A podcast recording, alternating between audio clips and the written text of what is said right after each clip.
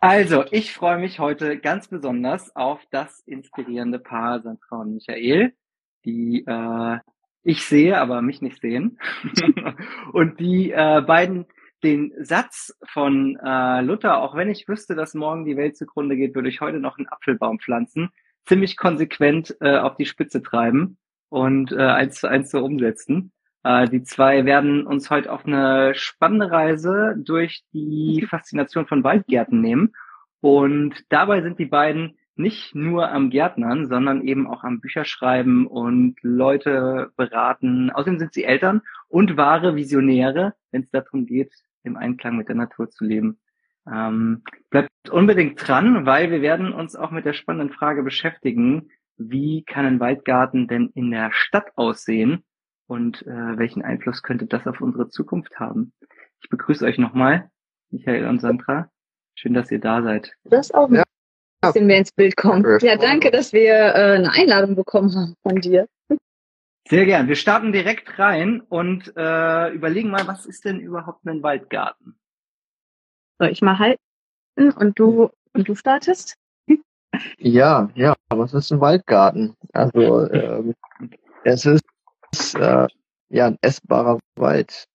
Ähm, wenn man sich das so, man hat ja die Vorstellung, dass äh, ein Garten äh, im Wald äh, irgendwie existiert, aber so ist es nicht gemeint. Es ist tatsächlich, dass man aus die Prinzipien des Waldes übernimmt und äh, ähm, sehr viele essbare äh, Bäume Sträucher äh, implementiert in dieses System Wald.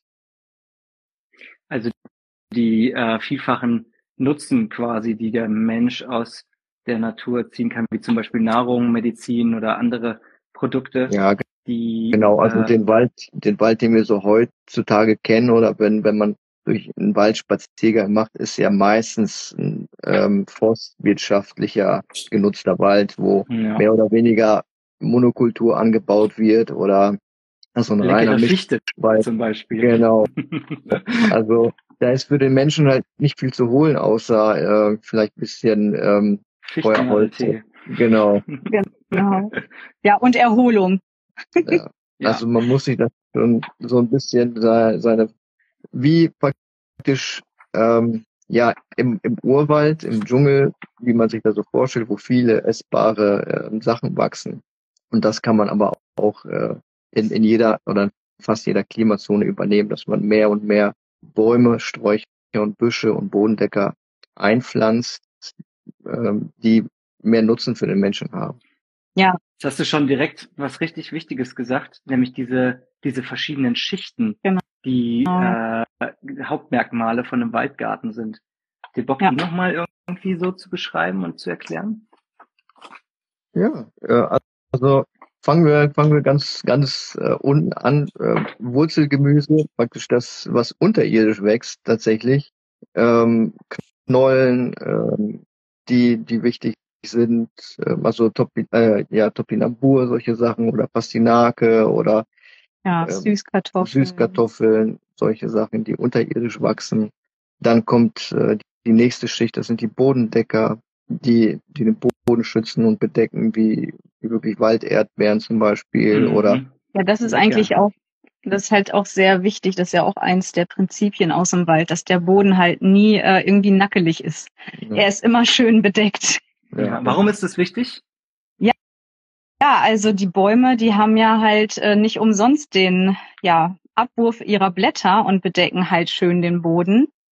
Und so bleibt ja auch ganz viel Feuchtigkeit einfach im Boden enthalten. Und äh, Bodenlebewesen können auch so ja tatsächlich leben. Also wir haben das ganz extrem in Portugal kennengelernt, was passiert, wenn ein Boden ähm, ja nackt ist. Ja, wir haben das hier sehr extrem, das den Vergleich, weil hier wirklich äh, die die Temperaturen sehr extrem sind, mhm. äh, die Böden. Ähm, hier gibt es praktisch fast keine Humusschicht, sehr viel Erosion.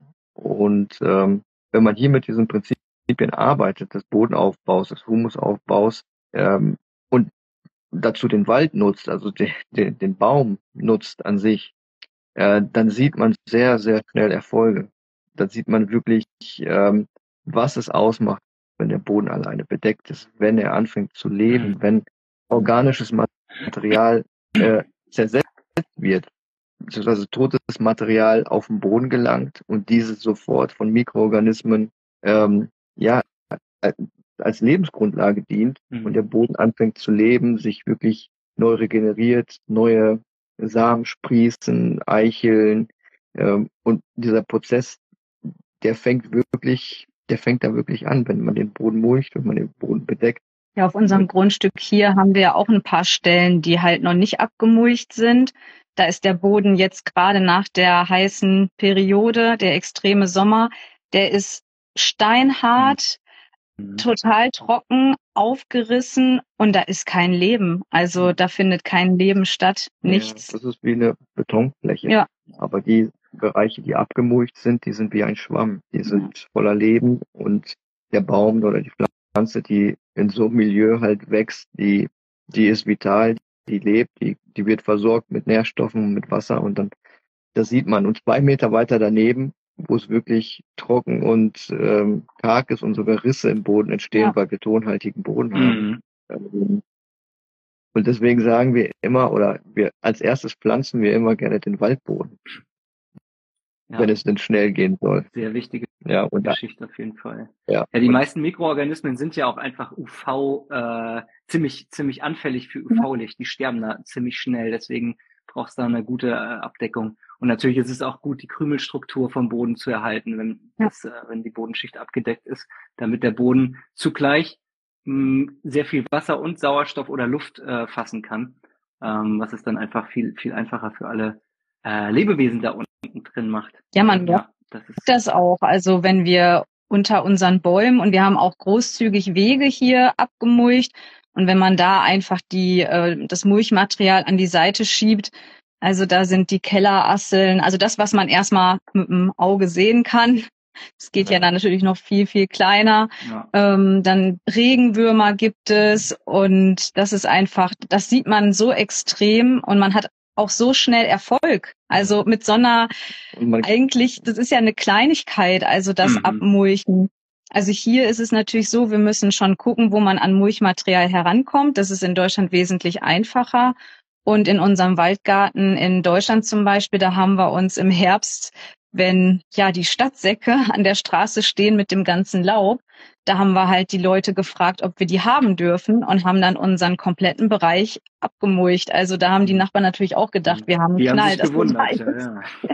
das sind da die, alle waren am Laub wegpusten, zusammenhaken und wir, ja bitte, her damit, werft's mal über den Zaun. Ja. Wobei es da, glaube ich, auch, drauf ankommt, mit was man dann mulcht. Ne? Wenn man jetzt zum Beispiel mit Haselnuss ja. äh, mulcht, äh, äh, mit Walnuss mulcht, Walnuss. was ja, ja. verschiedene äh, Enzyme hat, um Pflanzenwachstum zu hemmen. Genau. Äh, oder genau. wenn du jetzt äh, Eichenlaub äh, nimmst, was ja ziemlich viele Gerbstoffe hat, was sich sehr langsam zersetzt und ähm, ja ja, da muss man dann auch äh, ab und zu aufpassen, welche welche Stoffe man ja. dann da einfügt ja. in den Boden. Ähm, so, lass uns noch mal weitermachen mit den Schichten. Ja. Ich habe noch so viele tolle Fragen. Ähm, wenn wir uns jetzt direkt beim Thema Mulch verquatschen.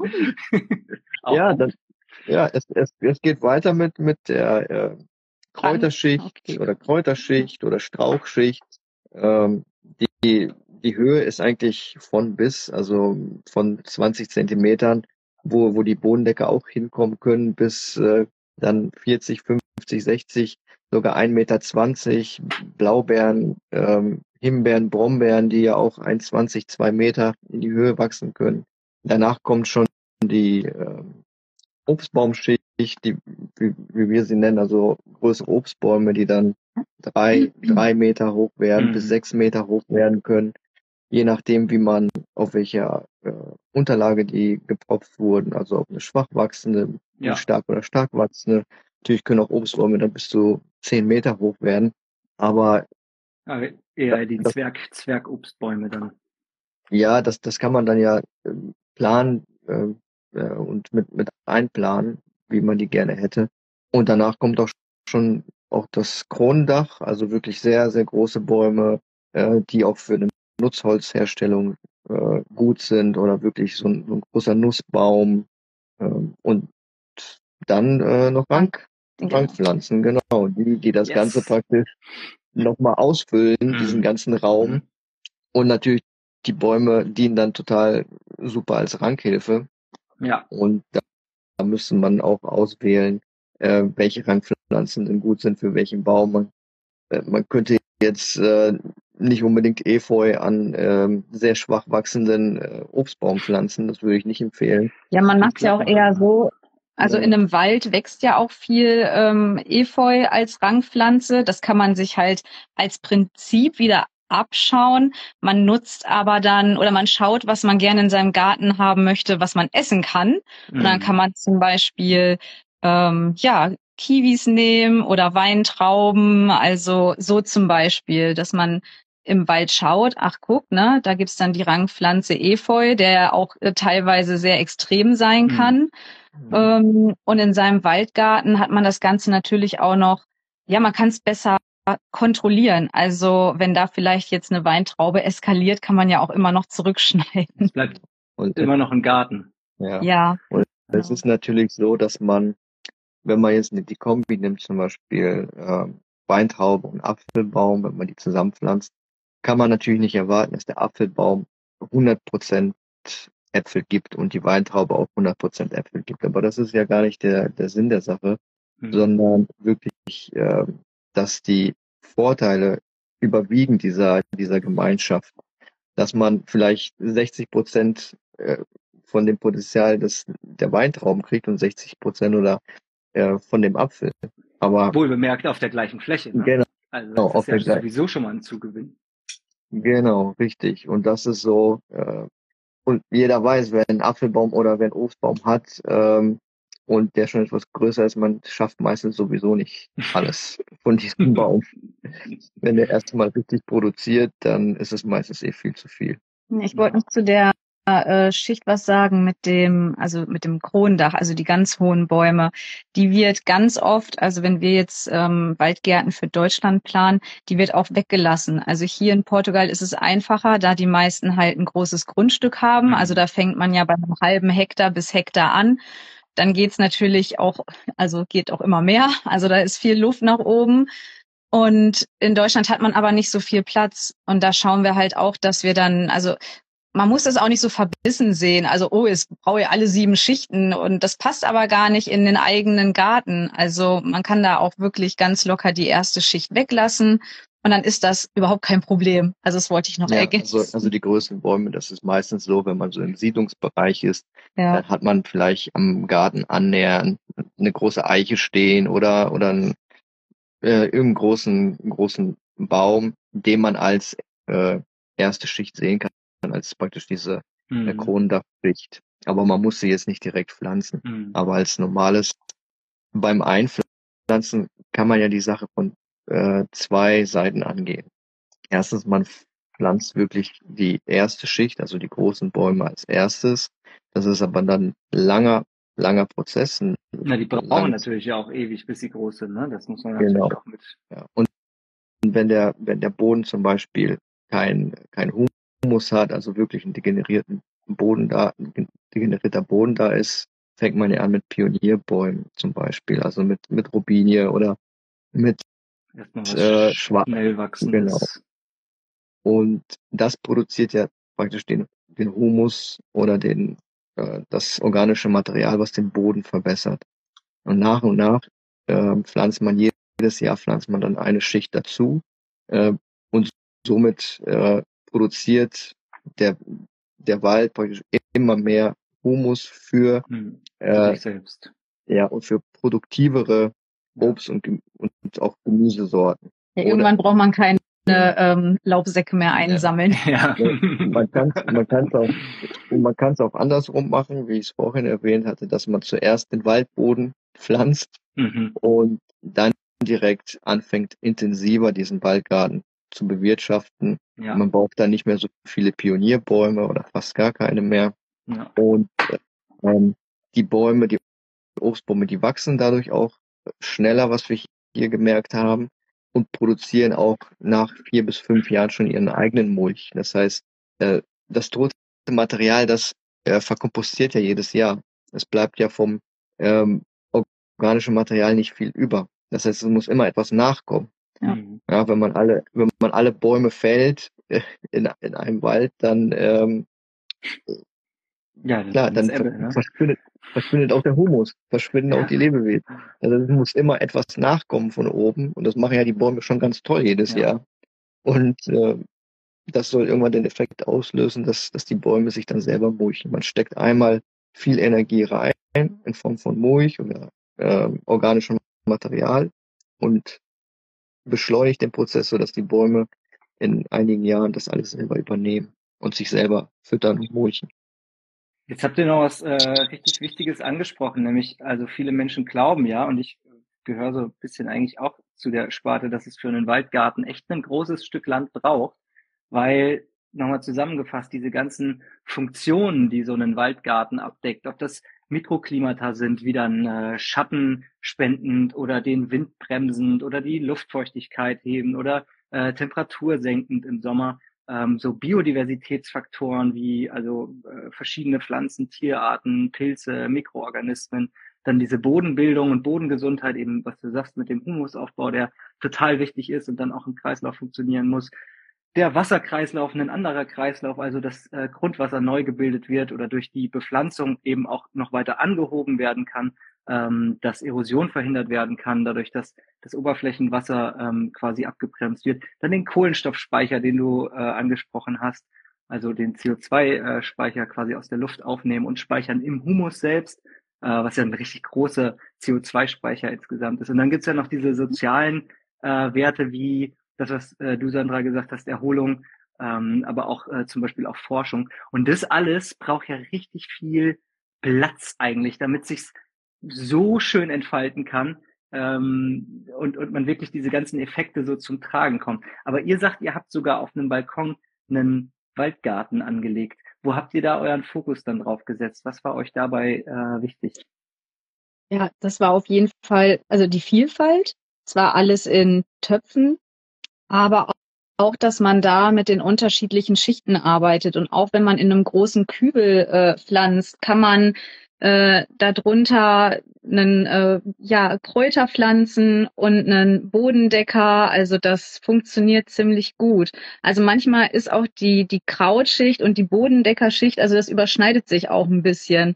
Also ähm, zum Beispiel mit äh, Kriechthymian oder so. Also das ist dann gleichzeitig ja Kraut, aber auch ein Bodendecker.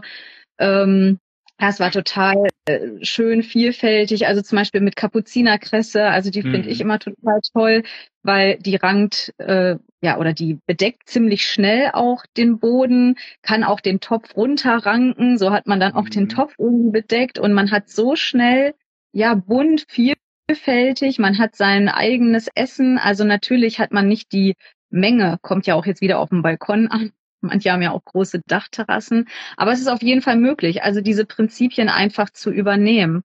Ähm, ja, ja, genau, Töpfen einfach den ganzen Raum auszunutzen, den ganzen ja. Äh, Boden, den man, den man da hat, auf vielfältige Weise zu nutzen und äh, so viel wie möglich äh, anpflanzen um das und Prinzip zu verstehen. Genau, ja. das Prinzip zu verstehen. Und natürlich bringt es jetzt, also äh, es bringt schon äh, was auf dem Balkon, wenn man eine schöne Südseite hat und man aber in, im Sommer äh, nicht auf den Balkon gehen kann, weil ja. es viel zu heiß ist ja. und die Sonne da drauf knallt. Das ist natürlich der Schattierungseffekt, äh, der kühlende Effekt, der, der ist immer da. Das wird man sofort merken, selbst wenn man nur, äh, äh, weiß ich nicht, äh, mhm. ganzen äh, ganzen Balkon voller Blumen hat, ist es schon ein kleiner Unterschied. Mhm. Und, und, wenn man dann noch ein paar größere äh, Spalierobst zum Beispiel geht auch äh, im großen Topf und darunter ja. pflanzt man äh, Erdbeeren und eine Bohne, die hochrankt. Ähm, das ist das ist schon oder eine, eine, eine Tomate. Ähm, ja, wenn man sich jetzt überlegt, man hätte nur in dem Topf zum Beispiel jetzt ähm, das Spalierobst, dann ist ja der Platz auch irgendwo verschenkt. Also ist einfach schade, weil man gießt ihn ja sowieso, den Baum. Mhm. Ähm, und wenn man dann natürlich vielleicht noch ja eine Handvoll Erdbeeren ernten kann, also es geht ja auch darum, wieder mehr das Bewusstsein zu bekommen für die Lebensmittel ja. überhaupt. Also ja. wir machen immer die Erfahrung, dass das so rapide ab abnimmt, also verloren geht, das ganze Wissen Mhm. darüber, also auch ein bisschen die Wertschätzung. Also wer seine eigenen Erdbeeren aus dem Garten erntet, wird immer sagen, die schmecken anders, als wenn sie jetzt gekauft sind. Also das Klar. ist einfach so. Man weiß, was da für eine Arbeit dahinter steckt und ja, ja. Wie wenn man sein eigenes Holz macht, ne? Das wärmt dann auch viel doller als äh, gekauft, Ja. weil es öfter Ja. wärmt. Schon beim schon beim Machen wärmt's auch, ne? Ja, weil man sich da einfach ganz bewusst mit beschäftigt, auseinandersetzt und natürlich äh, alles, was mal ein Fail ist oder was nicht funktioniert, das schmerzt natürlich dann auch doller, ne? Also Ja. Ja, aber da lernt, lernt man ja nur noch mehr draus. Also das ist ja auch Ja. ein ganz wichtiger Prozess beim, egal bei was man tut natürlich, dass äh, genau. gerade diese Erfahrungen super wertvoll sind. Und äh, Ja, und diese, ähm, diese Mischkulturen natürlich auch rauszukriegen, ne? Welche Pflanzen kommen richtig gut miteinander klar, welche Pflanzen, also kann man dann zusammen in einem Topf setzen und die ähm, bestärken sich gegenseitig natürlich noch äh, oder ähm, Ja. potenzieren ihren Wert. Es ist wie dieses Emergenzprinzip, ne? die, die äh, ist mehr als äh, die Summe seiner Teile, das Ganze. Ähm, ja, oder welche Pflanzen kommen gar nicht miteinander klar? Die setzen nebeneinander und dann gehen beide ein, weil sie keinen Bock Da haben. ist das ja so interessant. Also da haben wir ja auch schon die Erfahrung gemacht. Manchmal liest man ja auch etwas, was überhaupt nicht gehen soll. Und dann sieht sich etwas von alleine aus. Und eigentlich vertragen sich diese Pflanzen nicht laut Lehrbuch. Und dann funktioniert es im Garten doch. Also das ist das, was uns auch immer total, also das feiern wir dann richtig, weil das Mhm. ist halt Natur. Es ist nicht immer erklärbar. Also das finde ich halt immer total faszinierend, wo man dann denkt, hä, normalerweise passt Ja. das nicht oder aus irgendeinem Grund äh, sollte auf unserem Grundstück ähm, im Alentejo Salbei nicht funktionieren. Er wollte nicht, egal an welchem Fleck, an welchem Ort, an welchem Platz, egal was wir gemacht haben, Salbei war uns irgendwie nicht gegönnt. Keine Ahnung wieso. Hier wächst er jetzt. Also auch das, ja, Ja, witzig. ja, passiert. na- natürlich hat das mit der Zusammensetzung des Bodens auch zu tun, mit dem pH-Wert und, und, und. So komplex. Ja, Ja. deswegen kann man nicht immer pauschal sagen, dass, klar, man kann Empfehlungen geben, das wächst gut mit dem zusammen aus Erfahrungswerten, aber manchmal ist es ja so, wenn die Erde gestört ist, wenn der pH-Wert nicht passt, dann wachsen doch andere Sachen vielleicht stärker und Ja. andere schwächer, obwohl sie sich gegenseitig unterstützen würden, machen sie es aber dann doch nicht. Ja, zum Beispiel. Oder, ja, gibt da, gibt da viel, viele Beispiele. von, von mehr Faktoren ab als nur den beiden Pflanzen, die man zusammensetzt, ne? wie du sagst. Es gibt äh, Genau, genau. Also im Optimalfall, wenn die, der Boden äh, perfekt ist, äh, dann treffen solche, solche Regeln sehr oft zu. Ja, das, das kann man schon sagen, aber halt nicht immer. Ja. Jetzt sind wir schon so tief in die Waldgarten-Thematik eingestiegen. Ich würde aber gern noch mal ein Stück rauszoomen und äh, doch eher noch mal am Anfang anfangen, nämlich bei euch beiden. äh, wie hat's euch denn überhaupt dahin geführt? Äh, oder also ne, was waren so entscheidende Momente oder Ereignisse in eurem Leben, die euch dazu gebracht haben, euch für Waldgärten zu entscheiden? Also überhaupt, dass wir uns erstmal für gesunde Ernährung und Lebensmittel interessiert haben, das war schon auch äh, dem geschuldet, dass wir ganz früh Eltern geworden sind. Also das war auch ziemlich gut. Da sind wir dann halt sportlicher geworden und ähm, ja, man, wir haben irgendwie beim Kind angefangen. Da dachten wir uns, ja, und dann Hm. frisch gekocht und dann waren es irgendwann Bio-Lebensmittel. Wir haben ganz viel gelesen, uns angeguckt. Dann wollten wir natürlich irgendwann selbst einen Garten haben und ja, dann hatten wir auch in Deutschland einen schönen großen, ja, eine äh, Ackerfläche eigentlich bekommen. Die haben wir zu einem Permakulturgarten umgestaltet und das ging total schnell. Also wir haben gedacht, das braucht jetzt ewig, aber das ging so schnell. Und da wir auch irgendwie immer in Portugal Urlaub gemacht haben, reizte es uns natürlich, also es war eine große Fläche, aber uns wurde die irgendwie zu klein und die Saison war zu kurz und Michael war komplett interessiert daran, auch mal so ja, subtropische, tropische Bäume, ne? Wie ist es mit einer Saison? Weil hier kann man einfach länger anbauen. Ja, hier ist der, hier ist der Vorteil tatsächlich, dass man äh, Apfel, Birne, Pflaume, aber auch äh, Banane, Papaya, Mango anbauen kann. Und das Ja. hätte ich, würde ich, also war schon interessant für mich, Mhm. das mal zu entdecken, die, die subtropischen und tropischen Sachen, wie die wachsen, was die brauchen und ob man auch diese beiden, also Apfel, Birne, Pflaume, und äh, die subtropischen Sachen verbinden kann, wie man damit äh, Gemeinschaften eingehen kann und wie sie sich gegenseitig unterstützen können. Also das war auch sehr interessant und hat mir auch wirklich sehr viele Einblicke gegeben. Wolltest du noch weiter erzählen, Sandra? Ja, ähm, ja, da sind wir so dazu, dazu gekommen eigentlich. Genau, also es war dann so, dass wir ähm, schon in einer extremen Region dann gelandet sind in Portugal, wo wir, also ich glaube, der schlimmste Sommer, das waren dann 52 Grad. Ähm, ja, und da merkt man recht schnell, wie ähm, ja hm. tot auch dann das Land wird, also wie. Da wäre ich ja, selber auch ziemlich tot. Ja. 52 Grad, ey. Ja. Also es war auch einen Sommer, ein Sommer richtig extrem, aber so generell für die Region sind auch um die 40 Grad. Also das ja. passiert halt. Also und Monat, monatelang über Scheiße. 40 Grad. Ja. Ja. Denaturieren all meine Eiweiße. Ja.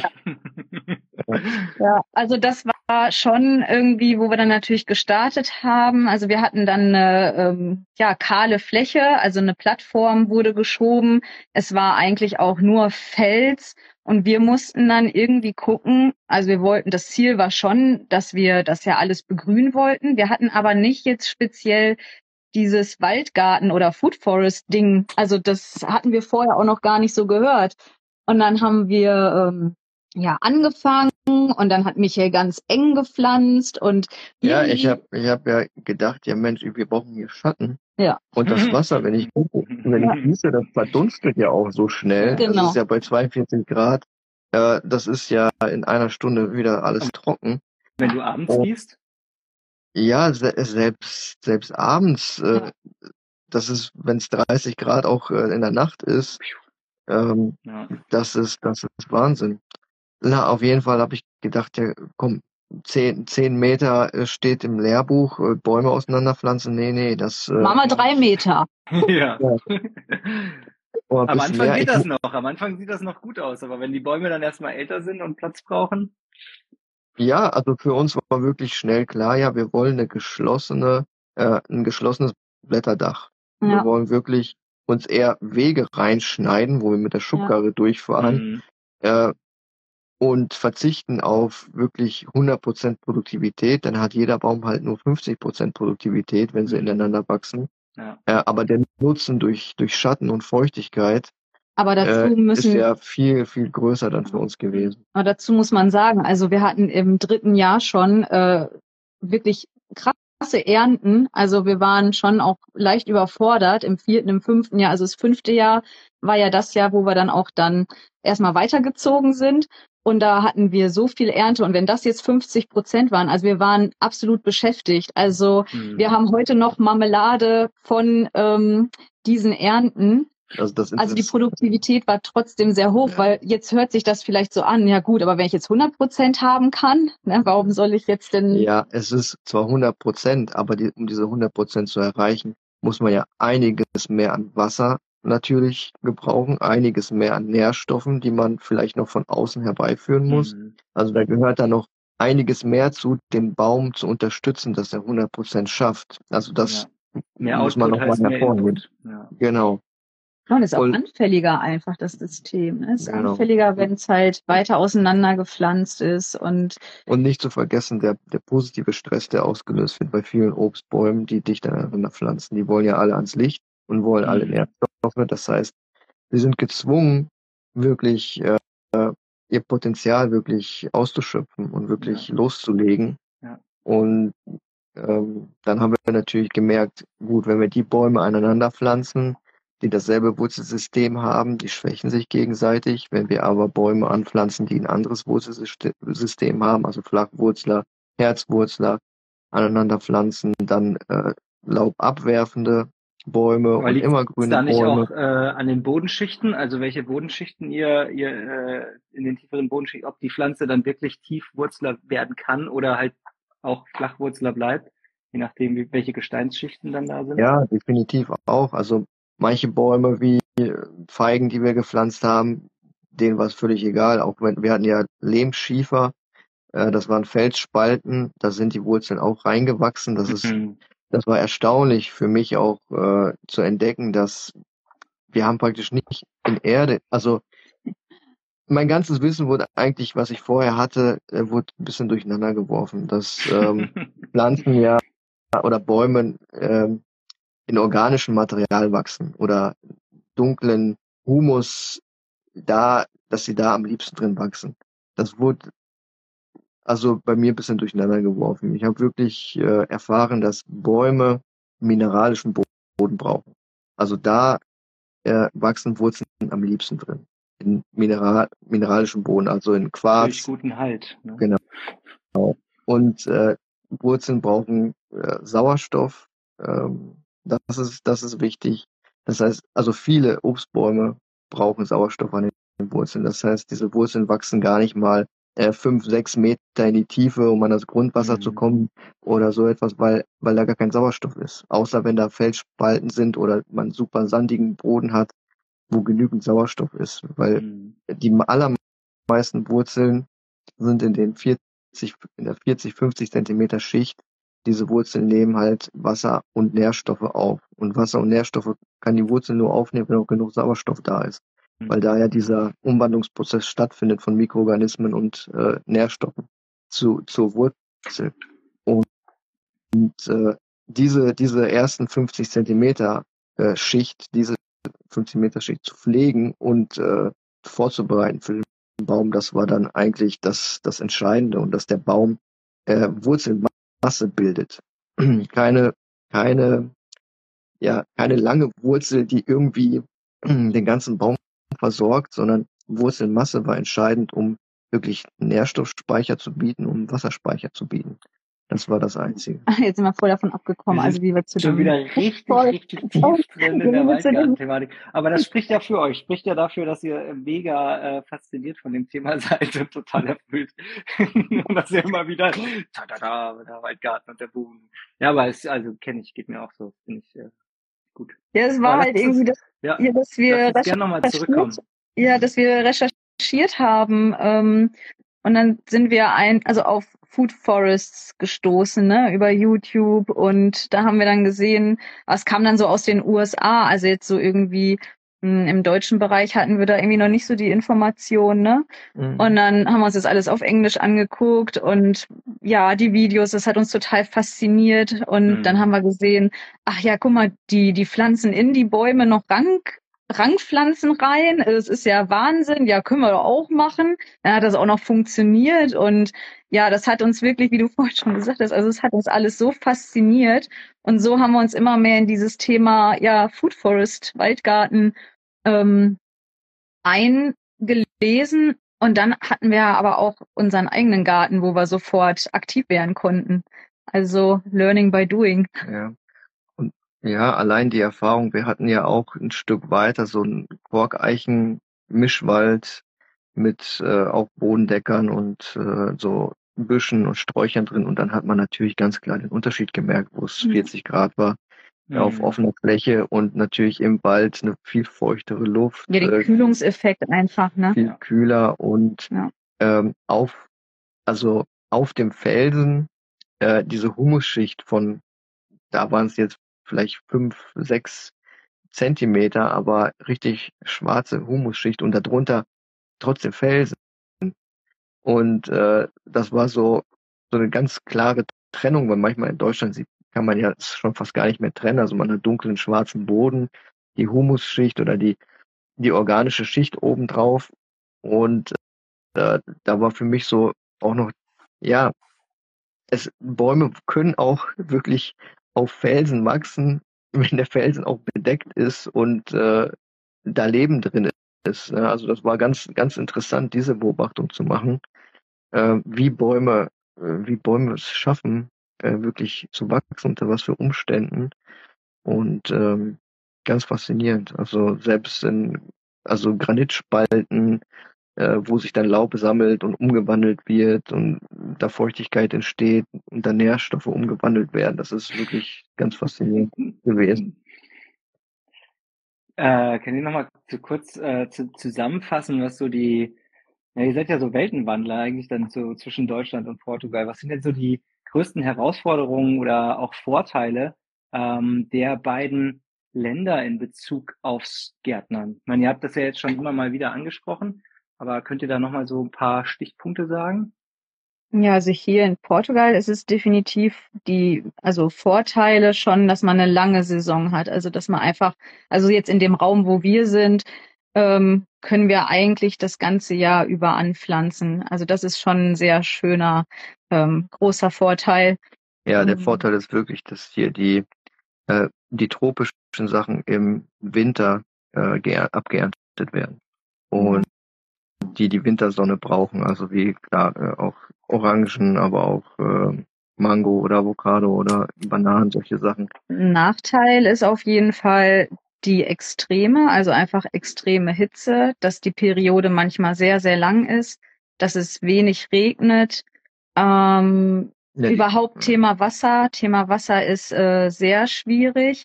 Darum ist es auch für uns nicht immer einfach. Also wir kriegen auch Nachrichten, ja, oh, ein Waldgarten braucht aber auch viel Wasser, mhm. wo wir dann ja auch mal sagen, ja, natürlich braucht er viel Wasser, aber ich meine, lieber einen Waldgarten bewässern, sein eigenes Essen, als jetzt diese Monokulturplantagen oder Golfplätze. Also natürlich, ähm, ja. man darf das auch nicht verteufeln, weil man muss ja verstehen, wie das Land überhaupt hier existieren kann. Also, dass die Golfplätze brauchen um hier ähm, auch Geld ins Land zu bringen. Mm, das sind dann natürlich auch wieder so ein paar Faktoren, aber äh, wir verzichten jetzt nicht auf unsere auf den Anbau unserer eigenen Lebensmittel. Also wir also haben das, das, auch richtig. Aber ihr spielt auch Golf, oder? Ab und zu. Nee. nee. Im, Wald, Im, Waldgarten vielleicht. Nein. Obwohl aber, war ja, ist ja ganz ja, in der Nähe der Golfplatz. Es, ne? es ist schwierig. Man, man misst ja dann immer mit zweierlei Maß. Wenn man seinen Garten gießt und sagen wir, Obst und Gemüse anbaut, dann sieht man ja, wie das Wasser aus dem Schlauch kommt. Ja, und mhm. denkt sich, oh, eigentlich müsste ich ja Wasser sparen. Aber dann geht man in den Supermarkt und kauft das Essen ein und sieht nicht, wie viel Wasser dort in den Apfel geflossen ist. Mhm. Nämlich wahrscheinlich. Avocado. Ja, um ein Vielfaches mehr, als wenn man den jetzt selber anbauen würde mit Waldgartenprinzipien oder Permakulturprinzipien, wo in der Monokultur ähm, nicht der Boden gemulcht wird, wo ähm, viel Wasser verdunstet, wo natürlich auch äh, viel äh, Ressourcen in Transport, in Verpackung, in äh, allem Möglichen stecken. Das heißt, das ist immer mit zweierlei Maß gemessen, wenn man ja so, so denkt, dass man da Wasser spart. Jetzt haben wir aber noch Vor- und Nachteile auch für Deutschland, sonst schweifen wir wieder ab. Ja, ja. Also, also kurz, ist ja noch früh, ich habe noch so viele Fragen, wir machen auf jeden Fall länger. Okay. Also in, Port in Portugal steckt die meiste Energie in der Sonne und in Deutschland steckt die meiste Energie im Boden. Hm. Und das ist wirklich der, der, der Hauptunterschied, dass, dass die Böden im Vergleich, wirklich im Vergleich, dass die Böden im Vergleich Portugal, Deutschland, in Deutschland sehr reich sind noch, wenn man das vergleicht. Obwohl da mhm. ja auch das mhm. schon sehr abnimmt. Ne? Ja, und die Natur. Ja, auf den landwirtschaftlich genutzten Flächen ist der Humusanteil natürlich äh, nur noch einen, einen Drittel Zentimeter bis irgendwie drei Zentimeter. Ähm, ja. Und gut ja, 30, ne? Ja, bei uns. ja ich, sag, ich sag nur im, im, in, in Relation. Ne? Und der Boden heilt tatsächlich in Deutschland in vielen Bereichen viel schneller als in südlichen Regionen. Wenn in also das, das kann man wirklich sehen, wenn hier die Sonne, also das kann, das kann Deutschland natürlich auch drohen, das sage ich jetzt nicht. Äh, aber man sieht natürlich, wenn die Sonne so stark ist hier in Portugal und man eine Fläche rodet hier, äh, da wächst nichts nach. Mhm. Äh, in Deutschland ist es auch so, wenn man ein Feld brach liegen lässt, dann mhm. übernimmt das an vielen Stellen der Wald wieder. Eichhörnchen, äh, die Bäume selbst, die sehen sich aus. Ein Wald kann sich in Deutschland pro Jahr in jede Richtung 200 Meter mhm. äh, weiter fortpflanzen. Die Sukzessionsrichtung geht Richtung Wald auf jeden Fall in Deutschland, ja. ja. Und äh, das ist, das ist natürlich, ich, hier ist es kaum möglich, wirklich kaum möglich. Wenn eine Fläche hier verwüstet ist, ja. ist es ganz, ganz schwer. Braucht man ganz viele Ressourcen, um die wieder fruchtbar zu machen. Ähm, da trifft das Wort Verwüstung äh, trifft da wirklich zu. Ja. Im wahrsten Sinne. Tatsächlich. Ja. Also man sieht es ja in Spanien großflächig. Ähm, und, hier auch schon.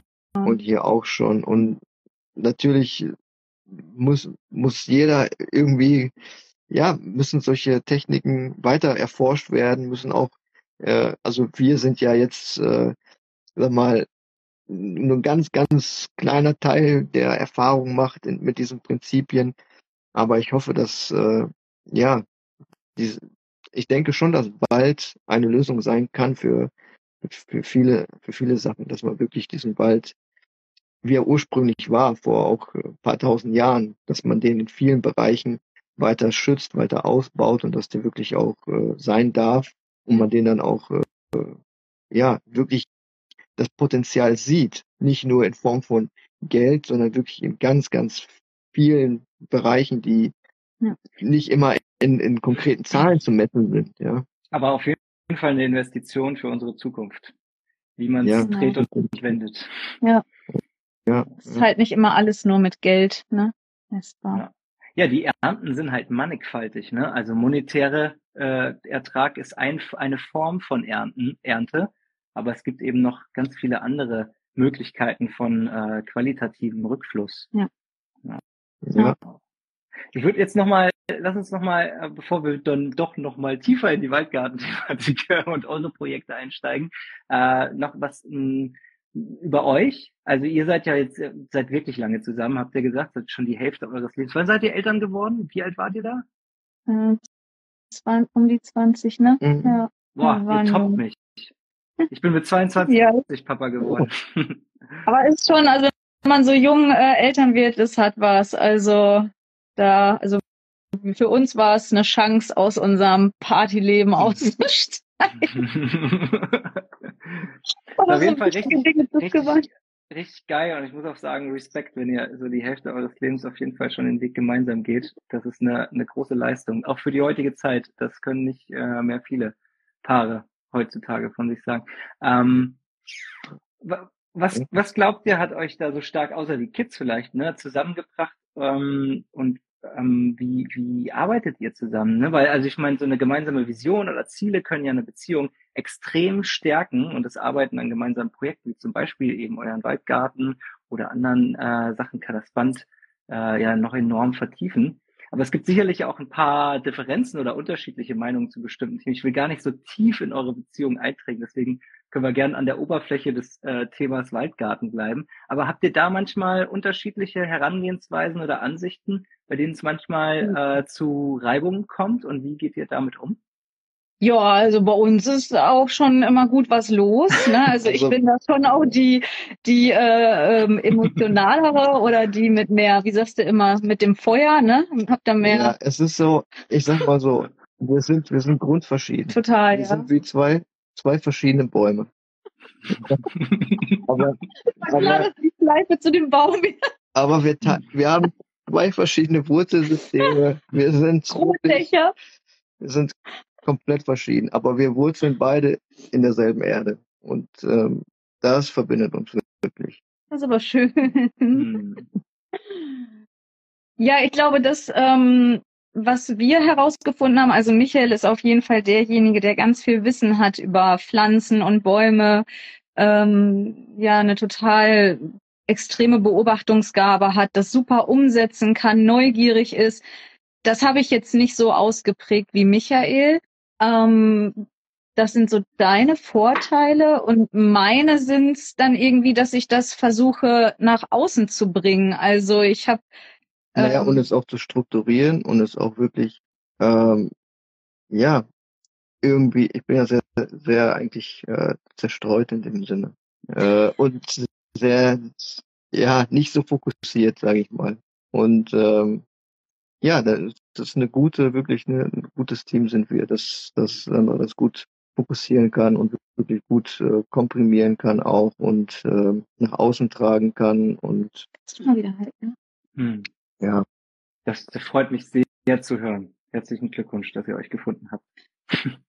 Danke, ja. Ich glaube, so was wir mal gesagt haben, ist, dass wir jetzt noch nicht an den Punkt gekommen sind, wo der eine nach rechts und der andere nach links wollte. Also auch wenn es mal hoch hergeht und, und man streitet sich mal oder man muss mal wieder äh, gucken, ne? also man muss mal wieder so Sachen ansprechen, gehen wir doch also denselben Weg und wir haben so von den Grundprinzipien, haben wir ja dieselbe Einstellung. Also so, ich glaube, dieses Fundament, das passt einfach. Da so. helfen sicherlich auch die Kinder, ne? Dass man da nicht in völlig zwei unterschiedliche Richtungen geht. Ja, aber obwohl das ja auch irgendwie, wir kennen ganz viele mit Kindern, die natürlich auch trotzdem sich, ja, ich, ja, Klar, weiß ich, ja. ja. Ja, klar ist es. Ja, ist, Getrennt. ja, ist auch ein, ja, kann auch sein, aber ich denke schon, wir haben äh, am Anfang, also wenn ich das nur ein bisschen, ein kleines bisschen vertiefe, wenn am Anfang unsere Beziehung oder es ist in Beziehung oft so, dass man natürlich das Negative, das fällt einem ja irgendwann auf. Das ist ja in der Welt so. Das Negative überwiegt ja ganz oft das, das Positive und man reibt sich eher am Negativen auf und fokussiert sich aufs Negative, weil es ja auch unangenehme Gefühle auslöst.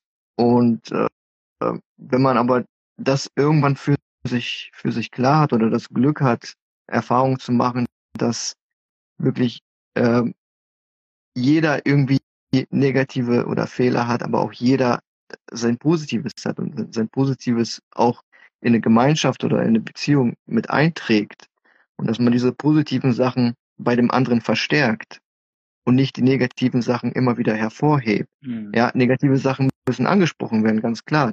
Nicht dafür. Und da, die spreche ich an. Ja, das ist, steht ja auch außer Frage. Aber ähm, man kann sich ja reinsteigern in Sachen. Ja, und negative Sachen sind ja wirklich äh, sehr schnell, dass man sich in Negativ Negativität reinsteigern kann, weil es ja nun mal ein triggert. Aber da die Balance eine zu Frage finden. der, der Perspektive. Ne? Bill Mollison hat ja in einem seiner Prinzipien äh, auch gesagt, das Problem ist die Lösung. Genau. Und äh, es kommt da ganz stark drauf an, ähm, aus welcher Perspektive man das betrachtet. Man könnte jetzt sagen, wenn man einen Garten hat und da ist alles voller Giersch und du kriegst ihn nicht weg und du sagst, ich kann hier gar nichts anpflanzen, weil alles dieser verdammte Giersch ist da, der macht mir das Leben zur Hölle. Andererseits kannst du sagen, ich brauche gar keinen Garten anlegen. Der Giersch ist so lecker, ich kann den ernten, ich kann den essen. Es ist alles da. Es ist eine Frage der Perspektive, wie du das betrachtest. total. Manchmal kann das Problem die Lösung sein. Und das ähm, Ja. ist nicht nur in Gartensachen, sondern auch auf sozialer Ebene Ja. oftmals. Da bist du ja zum Beispiel immer Also- sehr positiv. Also, was dann ja auch für mich dann ganz gut ist. Also wenn ich es dann mal zu negativ sehe, dann kommt Michael mit seiner geballten Positivität und dann relativiert sich das halt alles wieder. So schlussendlich ist es dann auch die Waage wieder, ne? Also man kann voneinander lernen. Oder wenn Michael es dann zu positiv sieht, dann Mhm. sei auch mal jetzt mal realistisch, Jetzt bitte. Ja. Ja.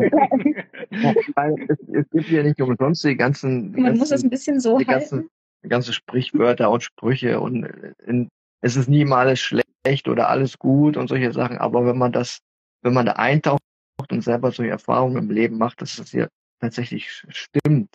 Es ist nie immer alles schlecht. Es gibt immer etwas, was man doch früher oder später, muss ja nicht in dem Moment sein, aber dass man doch aus etwas Schlechtem immer etwas Gutes werden kann.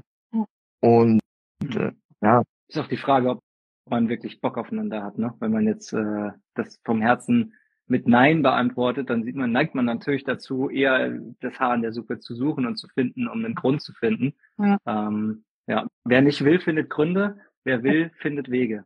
Ähm, ja, ja. Ja, ich glaube auch, dass wir vom Ja. Typ aber auch generell so sind. Also das ist, glaube ich, auch wieder das Fundament. Wir sind schon lösungsorientiert. Auch jeder wieder auf seine Art und Weise, ne? Aber trotzdem, wenn ein Problem da ist, ist uns schon auch daran gelegen, ein, eine Lösung zu finden. ja.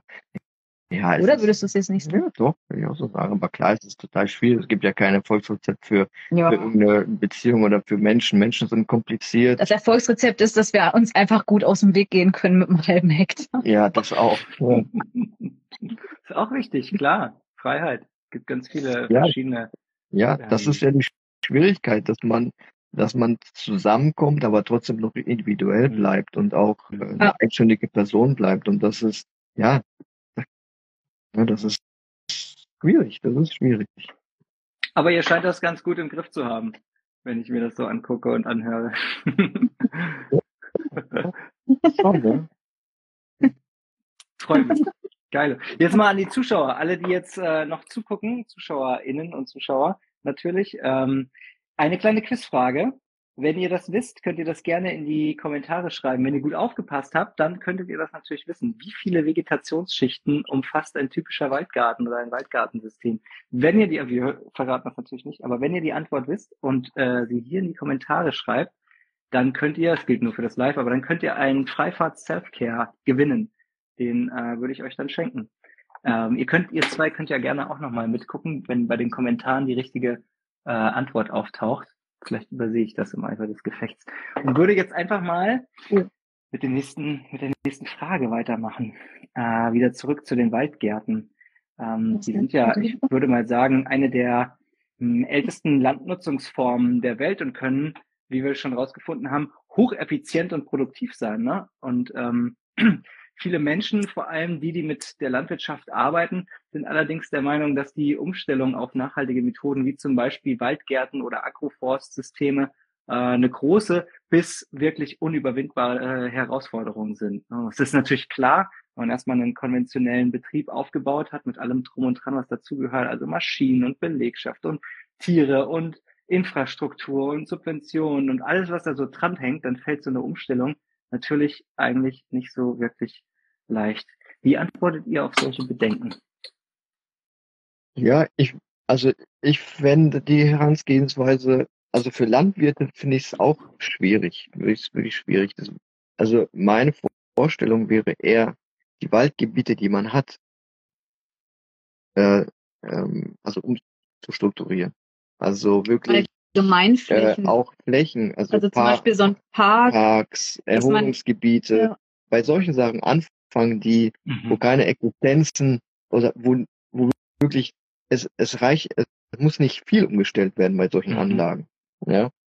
Ähm, natürlich, da, da muss eine Gemeinde mitmachen, da muss, äh, da, da, das ist einfacher als einen ganzen Betrieb, sage ich mal, einen konventionellen Betrieb umzustellen auf Agroforst, wird ja noch gehen, aber auf Waldgarten ist ja wirklich, ähm, es ist, es ist schwierig. Es sollte mehr von solchen, erstmal solchen Pionierprojekten geben, solche Beispiele, ähm, die wirklich auch für die Allgemeinheit zugänglich wären. Also das wäre so meine, meine Idee, mein Vorschlag. Was mich jetzt persönlich so zum Beispiel ähm, interessieren würde, weil ich glaube, da ist ja auch immer ganz viel Angst im Spiel. Also wenn man jetzt anstatt, ähm, na, jetzt eine Stadt plant oder weiß ich nicht, Baumpflanzung in einer Stadt, wenn man die einfach durch Obstbäume ersetzen würde und mhm. da auch die Prinzipien des Waldes übernehmen würde, ob das dann zu Massenplünderung führen würde, zu Zerstörung, zu Habgier oder sonst was, oder ob es einfach, weil ich meine, wir sehen es ja hier in Portugal, hier wachsen Zitronen- und Orangenbäume, hier hat man Quittenbäume und die werden jetzt nicht äh, extremst abgeerntet. Also da liegt teilweise der ganze, die ganze Ernte auf dem Boden und es interessiert sich keine, keine Socke dafür, weil einfach es genug hier gibt. Und das würde mich interessieren, wenn man Bäume ersetzen würde durch Fruchtbäume oder wenn Menschen einfach anfangen müssten, wieder ein, ein Teil von einer Gemeinschaft zu werden. Also du lebst in einem Dorf, du lebst in einer Stadt und du, du musst dich einfach auch mal beteiligen. Also du, du sorgst dann auch dafür, dass dann da irgendwie ge das gepflegt werden muss. Dann geht man doch auch damit anders um. Also, mhm. äh, also ist natürlich jetzt mega schwierig denke, in der Umsetzung, ne, dass da jetzt. Ich denke schon, dass man die Menschen nicht oder die Landwirte auch nicht äh, zwingen sollte oder denen irgendwas auferlegen sollte. Ich meine, die sind sowieso schon. Jetzt natürlich nicht. Ja, die, haben, die sind schon auch super. Ne? Ja, die ja. haben super schwer und die machen auch nur ihren Job und wenn ich manchmal die kriegen so, das oft ganz schön knüppelhart ab und eigentlich können ja. sie gar nichts dafür und müssen ja auch um ihre Existenzen ja. kämpfen. Also da ist so grundlegend, ich glaube, man muss ganz woanders anfangen dann, ne? Ja, ich denke schon, dass wenn, also klar, man kann an allen Stellen anfangen, aber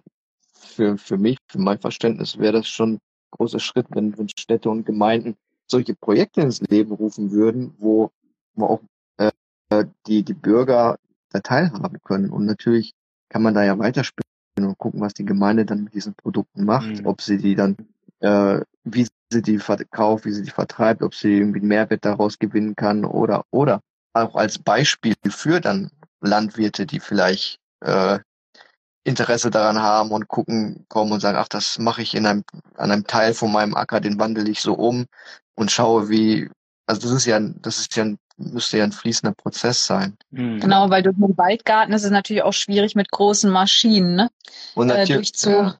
und mhm. natürlich ist bei solchen, bei solchen Sachen, die der Natur mehr nützen als dem Menschen in erster Linie. Wir wissen ja, wenn es der Natur nützt, uns es ja auch viel, viel mehr nützt, aber wir denken ja viel zu kurz. Ja, wenn es Umweg dann für unser Denken. Genau, ja. genau.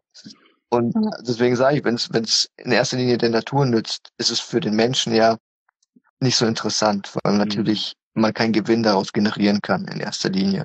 Und das ist ja. die größte Hürde im, im Denken. Die, die Veränderung muss ja im Denken bisschen ja. stattfinden. Und das passiert auch. Das passiert aber langsam, aber es passiert, ähm, dass wirklich, äh, ja, dass man halt Geld nicht essen kann, ist halt so. Und äh, das, äh, ja, und da, da wirklich so ein bisschen anzusetzen, ja. Mhm.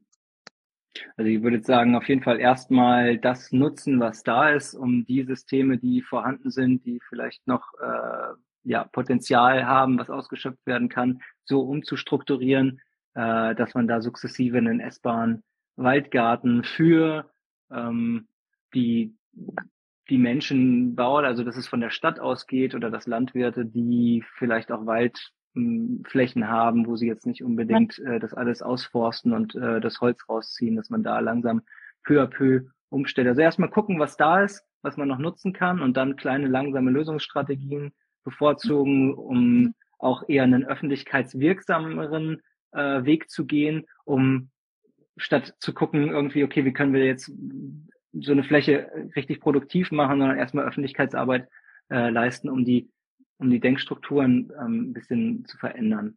Das, ja, wenn wir jetzt äh, an Genau. Also wenn ich jetzt an unsere Heimatstadt denke, da gibt's einen großen äh, ja, Stadtpark, das wird's ja auch in den anderen Städten so geben.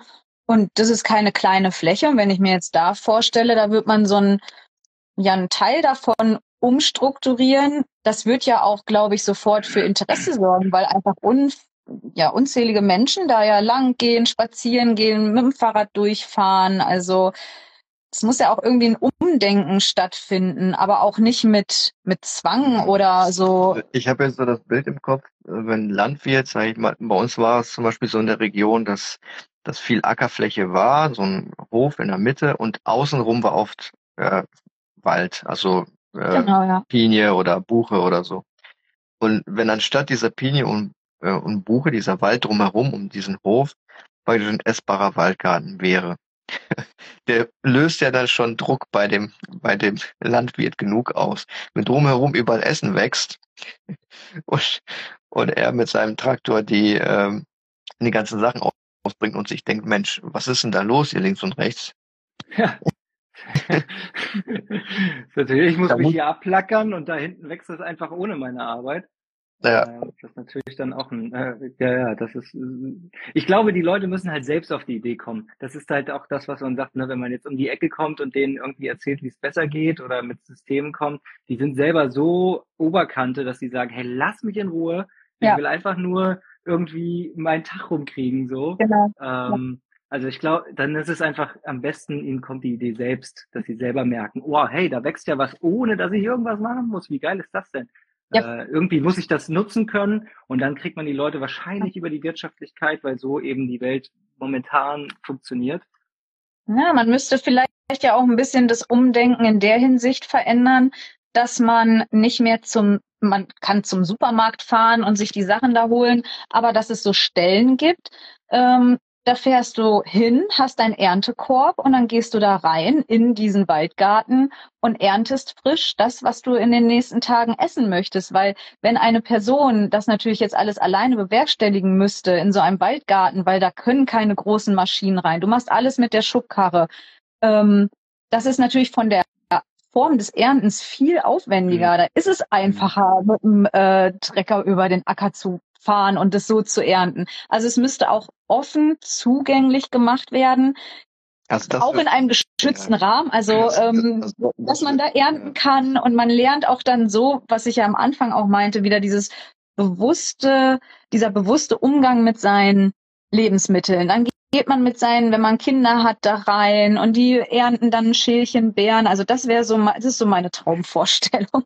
Das wäre natürlich super. Müssen wir natürlich auch die Zeit für haben. Ne? Und was äh, einen Waldgarten an Vielfalt auswirft, das wirft ein Monokulturfeld an, äh, naja, wenn du ein, ein fettes Feld Mais hast, hast du halt Mais in Mengen. Und diese ja. Menge Mais kriegst du ja nicht aus einem Waldgarten, egal wie viel genau. Mais du da so reingibst. Du kriegst halt, ja, ja. es ist halt eher die Diversität, die bei dem Biker und die ganz vielen anderen Faktoren, die wir ganz am Anfang von dem, äh, von dem Live irgendwie schon mal aufgezählt haben, ähm, die zurückkommen als Ernte, äh, ja, als, als diese eine, eine Frucht als Ertrag. Ja. Aber das ist ja so ein bisschen das, ähm, sag ich mal, die Natur des, des menschlichen Denkens, Denkens so ein bisschen äh, zu trennen, ja. zu spalten. Und äh, hier wird das angebaut, hier wird das angebaut. Äh, hier erhole ich mich im Stadtpark und hier äh, gehe ich einkaufen. Man kann sich aber beim Einkaufen erholen. Mhm. Das heißt Qualitäten stapeln. Ja, ja, genau. Ja, dann ist es, also, genau, dann ist es ja vielleicht auch, weil, das hattest du ja auch gesagt, man muss ja die Zeit wieder dafür finden, genau. Und dann ist es ja vielleicht gar nicht ein Mehraufwand an Zeit, sondern man verbindet mehrere mehrere Sachen. Mhm. Und ja. ähm, ich war ich war spazieren im Stadtpark und, und hab dabei noch was geerntet. Und habe den ganzen Korb voll so ein Gemüse mitgebracht. War noch einkaufen. Muss jetzt heute doch nicht mehr in den Supermarkt. Ja. Klar, einige Sachen werden nicht gehen. Äh, Kohlenhydratreiche Sachen wie klar Mehl, äh, ja. also Öl, Zucker, Salz. Ja, schwierig wir wollen auch nicht den Supermarkt jetzt verteufeln, also das auch nicht. Die würden ähm, da gar nicht ne? mitmachen. Die würden sich dagegen wehren. Ja, das ist wirklich.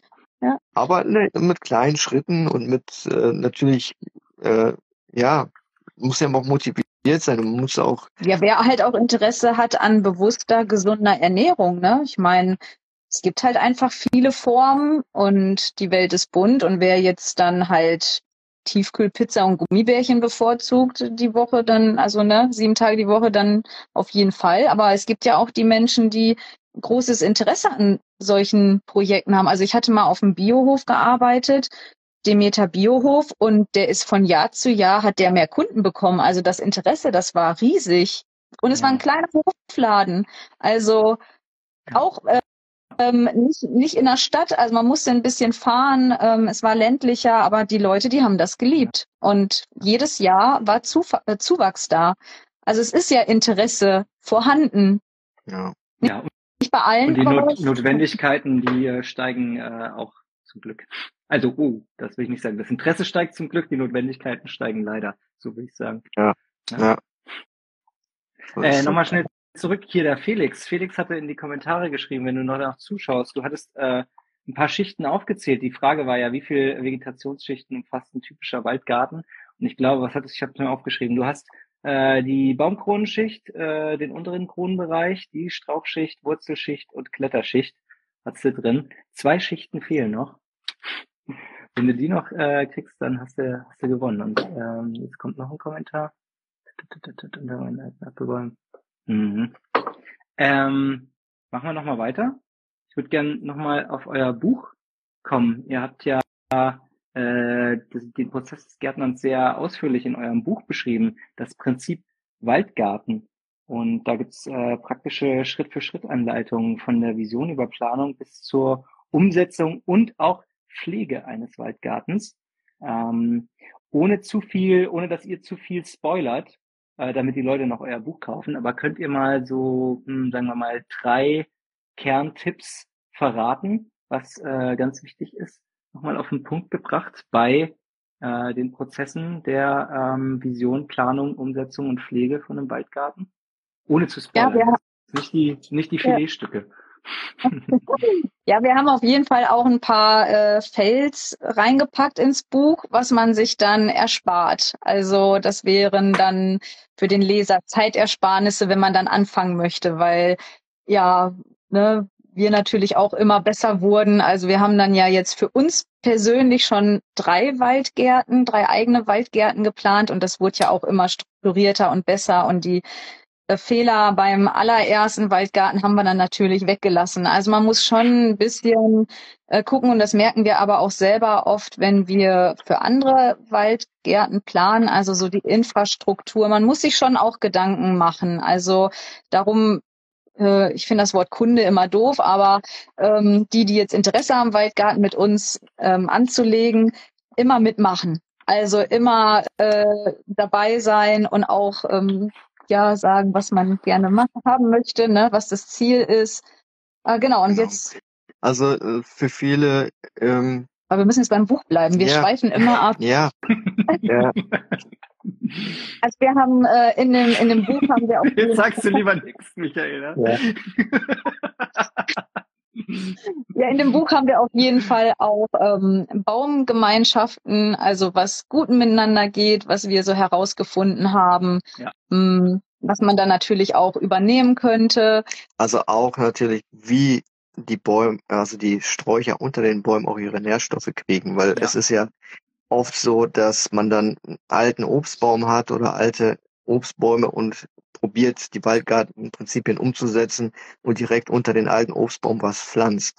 Ja. Ähm, das gestaltet sich immer als schwierig, weil natürlich die Erde oder der Bereich unter dem alten Obstbaum natürlich super angepasst ist seit äh, 10, 20, 30 Jahren nur für diesen Obstbaum. Wer weiß, was da ja gemacht wurde, ob da nur gemäht wurde, ob äh, überhaupt gemulcht wurde mit dem Rasen, der da drunter ist, oder ob dem Baum gestattet wurde, sein Laub wieder äh, zu verwerten.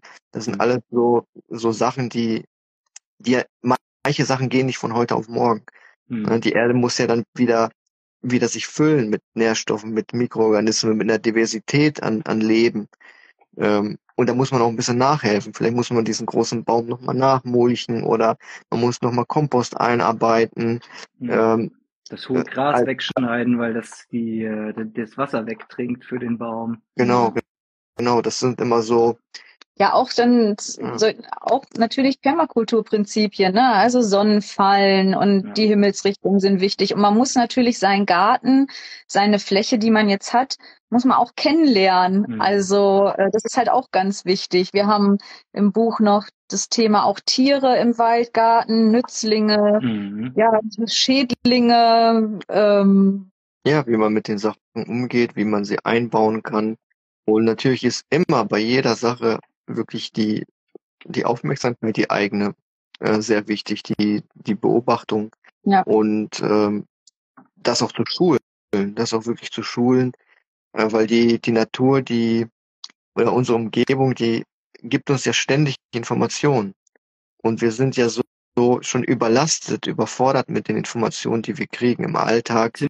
Äh, mit aber weil, andere Informationen. Genau, ne? weil natürlich so viel passiert, äh, Straßenverkehr, Lärm, äh, Gespräche, das ist ja alles schon sehr, sehr viel. Und da laufen wir ja mit Scheuklappen schon rum, weil es uns zu viel ist.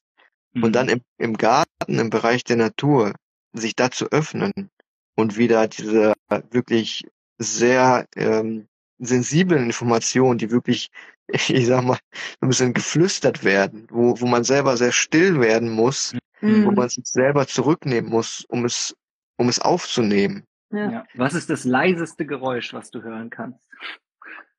Das finde ich eine, eine ganz schöne Übung, wenn man sich da irgendwie raussetzt ne? und dann nach ja. dem leisesten Geräusch äh, forscht. Ja. Ein noch leiseres und noch leiseres. Ja, das, das äh, ich glaube, dass das, äh, das Summen des, des Urknalls. ja, sehr gut. Das Nachsummen, das ja. Echo des Urknalls. Ja.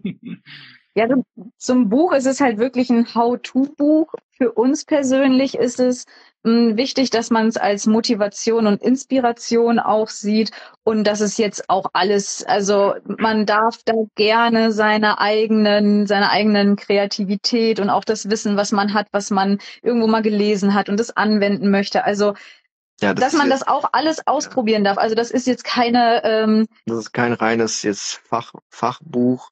Ähm, sondern das ist wirklich äh, erfahrungsbasierend und auch äh, ja. wie wir es gemacht haben und ähm, in verschiedenen Klimazonen und ähm, dass es uns auch Spaß gemacht hat und Spaß macht, das, das zu machen. Das könnt, könnt ihr empfehlen, sagt ihr. Ja. Ja. Ich habe es auch hier liegen, also ich kann es auch kurz in die Kamera Ja, sehr halten, gerne. wenn ich da. Zeig doch mal her. Also das ist das Ja. Cover. Und Oh, das das ist hier die Rückseite. schön, Also schön dick. Ja. Mhm. es ist wirklich Nice. dick. Also es hat auch viele Seiten. ähm, ja, also 274 Seiten. Und ja, wir hatten auch noch mehr. Also wir hatten noch mehr Wissen, Mhm. aber äh, sonst wäre es noch dicker und noch schwerer. Aber wir sammeln, wir sammeln. Ja, also wir haben halt auch das Thema Wasser äh, drin und Teich und Hühner, Enten und so. Und das, das kann ja auch nicht jeder. Nicht jeder hat dann eine große Fläche, aber man kann sich ähm, Ja, oder da die vielleicht auch Zeit inspirieren auch für Tiere, ne? Man kann ja. Ja. nicht mehr so einfach in Urlaub fahren, wenn man Tiere hat. Ja, das ist zum Beispiel bei uns jetzt Thema. Wir hätten gerne Hühner, aber es passt gerade zu uns jetzt nicht aktuell. Also in unsere, so wie wir jetzt arbeiten, wie wir hier leben. Und wir hatten jetzt die letzten, boah, wir hatten, wie viele Jahre haben wir denn jetzt schon Hühner? In Deutschland ja, ja auch. Ja, also jetzt Ewigkeiten haben wir Hühner und das ist jetzt für uns auch ganz komisch, dass wir keine eigenen haben. Aber da muss man dann auch, also das haben wollen, aber auch, dass man sagt, nee, es ist, wäre jetzt hinderlich für uns und es, Ja. wir würden den Hühnern auch nicht gerecht Ja. werden. Das wäre ja dann auch Ja. doof. Na, also man kann das als Inspiration such, äh, nehmen, heißt aber nicht, dass man immer, also ein Waldgarten funktioniert nur, wenn man dann auch Hühner hat. Ja. Mhm. Also, Also- noch als- Tipp ist wirklich wichtig. Mhm. Ähm, also ich denke schon, man sollte vieles auf einmal ausprobieren. Also wirklich einen ganzen Schwung von, von, von Sachen holen, wie zum Beispiel so ein kle- kleines Beispiel, nicht nur äh, ein Zentimeter abmulchen, sondern ruhig 20 Zentimeter abmulchen. Viel pflanzen, Mhm. viel experimentieren, aber immer wieder schauen, was, was geht. Ja. Äh, immer wieder kontrollieren, das geht, das geht nicht, immer sich, sich selber hinterfragen, Ja. die wirklich sich Fehler eingestehen. Weil oft ist es so, ja, dass man vielleicht ein Idealbild hat und sagt, ja, so muss das, so habe ich das gelesen oder so, Mhm.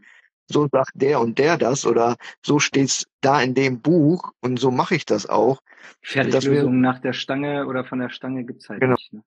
Genau, das, Genau. das wäre, glaube ich, falsch, sondern man muss wirklich immer individuell schauen und das wirklich als Lernprozess sehen. Wir sind ja auch immer noch trotzdem im Lernprozess. Wir lernen jeden Tag äh, dazu, was die Natur uns äh, hier zeigt. Und es ist, es geht ja immer weiter. Ja, wie zum Beispiel aktuell, ne, der Kohlweißling. Den hatten wir in den letzten Jahren natürlich nicht so extrem, weil wir immer Hühner hatten. Und jetzt Mhm. müssen wir gucken, Jetzt müssen wir gucken. müssen wir anderen Lösungen gucken. Ja. ist ja hier gerade sehr äh, präsent, obwohl wir halt äh, ganz viele, also wir haben hier schon viele Vögel, unterschiedliche Vogelarten, Ja, die helfen uns ja auch. aber Mhm. es ist eine riesen Invasion aktuell. Und das dann, ist halt, dann, äh, mehr Nistplätze schaffen für andere Vögel und äh, solche Geschichten. Ne? Und dann Nützlingsvermehrung spezifisch macht. Genau. Ja, und das ist ist auch dann in dem einen Jahr, kann es halt sein, dass man wenig von seinem Kohl hat oder wenig von seinem Salat oder ja, die Schneckeninvasion und das sind ja auch immer so Sachen. Ähm, Aber es aber es pendelt sich ja. irgendwann, also das haben wir gelernt, das pendelt sich irgendwann ein. Mhm. Ja, und Also- so, so ein System, desto natürlich mehr Sachen man anpflanzt, desto stabiler wird es ja in sich, desto Mhm. ausgleichender, ausgleichender wird es ja auch. Ne? Und das ist ja auch der große Vorteil dessen. Deswegen haben wir hier auch 200 Bäume und die sind ja äh, alle unterschiedlich. Das heißt, wenn, wenn mal wirklich die Pflaumen ein Jahr ausfallen, ja, ja, Haben wir aber auch noch die wir, Feigen. wir haben Mhm. unzählige Feigen, dann ist die Feigenernte super. Oder wenn es dann zu kalt mal im Winter ist und die Bananen ausfallen, weil es zu kalt war, dann können wir aber ausweichen auf ähm, hier die Guaven, die wir haben. Die sind nämlich kältetoleranter und die reifen zur selben Zeit wie die Bananen. Also daher Biodiversität ist schon eine große Sache, wenn man vor allen Dingen, wie wir uns mit Obst und Gemüse selbst versorgen. Ja. Dieses äh, Multifunktionalitätsprinzip von Bill Mollison. Drei Elemente unterstützen ein Element, was wiederum drei andere Elemente unterstützt. Sodass, Ja. äh, wenn eine Sache ausfällt, immer noch genug andere Sachen da bleiben. Ja, Ja. sehr wichtig. Ja. Äh, Steckt nicht alles Eier in einen Korb. Äh, war auch so ein Spruch, ne? Ja. Wenn der runterfällt, ist halt, ist halt kacke. Genau. Aber, Ja. Sind sie alle kaputt. Das stimmt. äh, lasst uns mal so ein, so ein Spielchen spielen. Ich stelle euch jetzt äh, so ein paar Fragen und ihr könnt mit einem Wort oder einem Satz ganz kurz antworten. Ähm, zum Beispiel eure Lieblingspflanze im Waldgarten. Momentan Papaya. Ich warte auf die Mango. Mhm. Äh, E-Book oder physisches Buch? Physisches. Mhm. Mhm. Äh, einen Must-Read in Sachen Waldgarten, euer Lieblingsbuch. Designers Manual. Mhm. Die Bibel.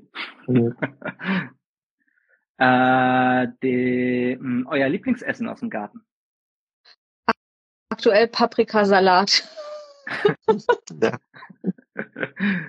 äh, das Designers Manual ist äh, von Bill Mollison auch. äh, Ja. Genau. Ste steht hier hinten bei mir auch. ähm, ein Tier, das in eurem Garten immer, überall und jederzeit willkommen ist. Vögel. Mhm. Aber irgendwie auch Echsen. Ja, bei mir. Eidechsen, Ja. Schlangen, Vögel. Schnecken dürfen draußen bleiben. Ihr mal überlegt, Schnecken auch zu essen? Kann man ja auch. Ja, kann man auch, aber da trauen wir uns nicht an. Unsere Hühner haben immer Sch unsere Schnecken gegessen alle. Mhm. Ja, morgens ähm, sehen wir hier manchmal alte ähm, Omis Schnecken sammeln, ne? Und dann werden die auf dem Markt verkauft. Lecker, lecker. Ein Wort, das die heutige Gesellschaft für euch beschreibt. Verwirrt. Ver verrückt. Verrückt. Etwas verrückt. Ein Gegenstand, ohne den ihr nicht leben könntet. Oh Gott.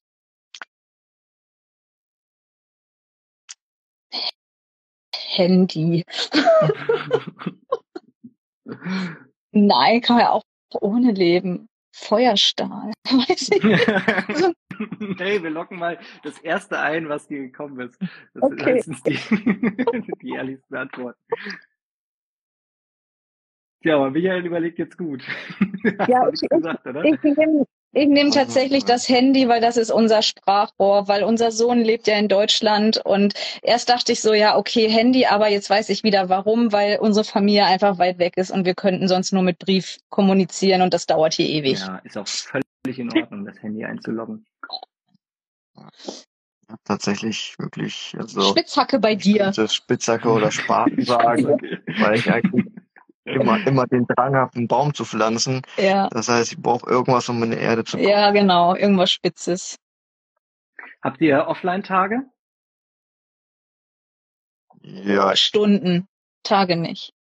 keine speziellen Tage. Nee. Mhm. Äh, was ist euer Lieblingswort in der deutschen Sprache? Boah, Entwick Schwierig, ne?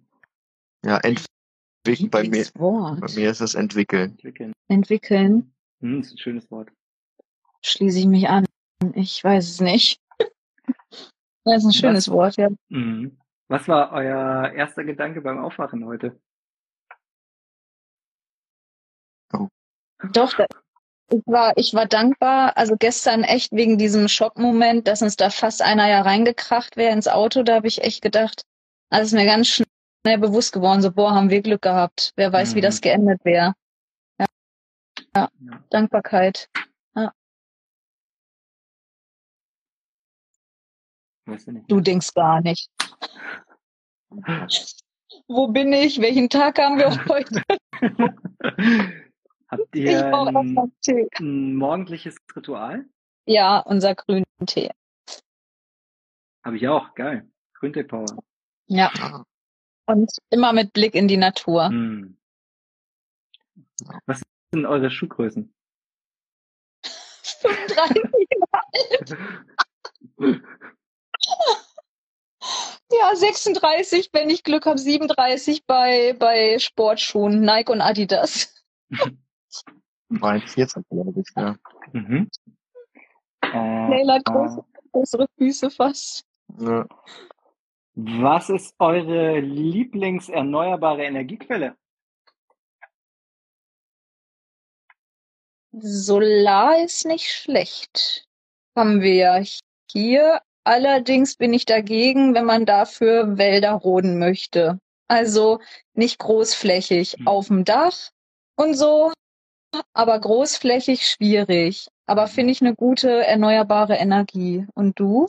Ja, also im Moment für uns jetzt persönlich ist es echt Solar. Ist schon ganz gut, weil wir ja unser ganzes, unser ganzes Grundstück, äh, also wie wir hier leben, wie wir hier bewässern, alles mit der Sonne ähm, machen können. Ja. Ja. Habt ihr einen Song oder einen speziellen Künstler, Künstlerin, die euch inspiriert? Boah, da gibt's glaube ich viele. Also bei uns die Musikrichtung, es gibt keine, ne? Von bis alles Ja. Mögliche. Von Also eigentlich wirklich, so mehr ältere Lieder ja, eigentlich. So die noch richtig Text haben und Gefühl und wo eine Message dahinter steckt. Also jetzt so, äh, ja, wenn sie wirklich authentisch mit viel Gefühl sind, äh, ja. und man so mit, mitschwingt, sind viele Sachen. Denn viele bei- Sachen eigentlich. Beispiel? Von, von Klassik, äh, hier Vivaldi, vier Jahreszeiten, Mhm. bis zu Metallica, Nothing Else Matters, Mhm. also, Wie heißt das eine Lied, wo das sagt, it's a wild world. Wo, Das- das von Mr. Big, ja, zum Beispiel, das erinnert mich immer. It's a Wild World. Mhm. Ja. Es gibt Alles ja einmal, Das kann- das kommt- das ja, es gibt es ja einmal in Bezug auf, das singt dann einer zu dem Sohn und einmal auch zu einer Tochter, ne? Ja, das ist dann von, Ist das das Lied? Ja, ja. ja, das wurde öfters gecovert. Ja. Äh, ein Ort, an dem ihr unbedingt nochmal einen Waldgarten anlegen wollen würdet. Mhm. Äh, Für mich persönlich ja Italien. Mhm. Sagst du jetzt Polen? Die Bäume, die dein Opa und deine Oma damals gepflanzt haben, wieder zurückpflanzen.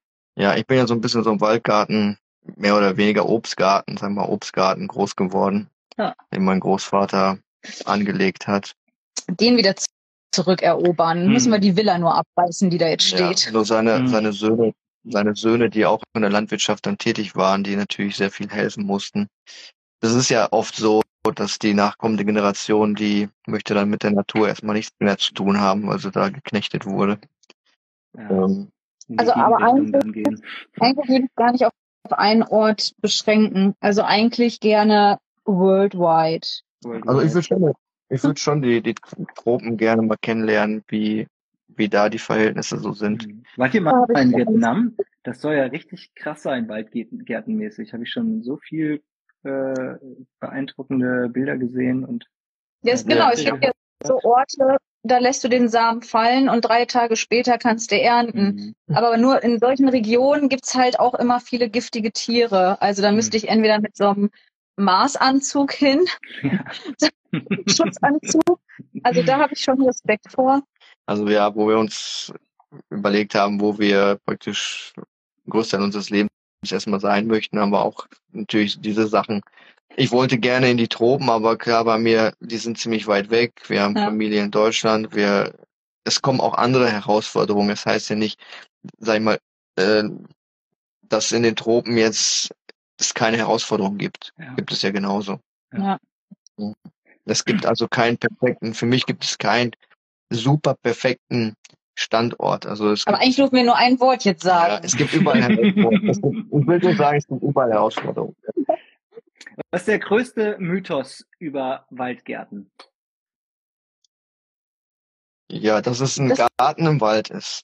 Ja, das wird oft Ja. fehlinterpretiert. Aber auch Thema Wasser. Also irgendwie, Bäume brauchen ja Wasser. Ja. Und wenn man etwas aufbaut und Hilfe von außen äh, nimmt, wenn man die Ressourcen hat, sollte man sie nutzen, äh, um praktisch es zu beschleunigen, um den Prozess äh, in Gang zu setzen, um die Lawine ins Rollen zu bringen. Da bin ich schon dafür, dass man ähm, Anständig gießt. Das haben wir nämlich noch nicht verstanden, die Theorie. Also so ein also es geht auch Apfel aus einem eigenen Ja. Waldgarten hat am Ende weniger Wasser benötigt, als wenn man den im Supermarkt kauft. Es geht natürlich auch ohne. Es dauert halt länger, bis das System sich etabliert, aber es, es Ja. funktioniert. Das ist nicht, das ist nicht Mhm.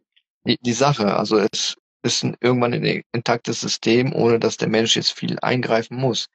Aber wenn man kann, wenn man die Ressource hat und es beschleunigen möchte, äh, sollte man es sollte man's tun, sollte man nicht über ein Ideal stolpern. Wo und woraus tankt ihr eure Energie? Ey, das haben wir aber auch schon oft gestellt bekommen, die Frage, ne? Haben wir da eigentlich eine Antwort drauf? Ja, ich kriege wo. Ihr habt immer so eine, es scheint so, als wäre eure Energie endlos. Also ich glaube, das ist so ein, so ein Phänomen im Leben.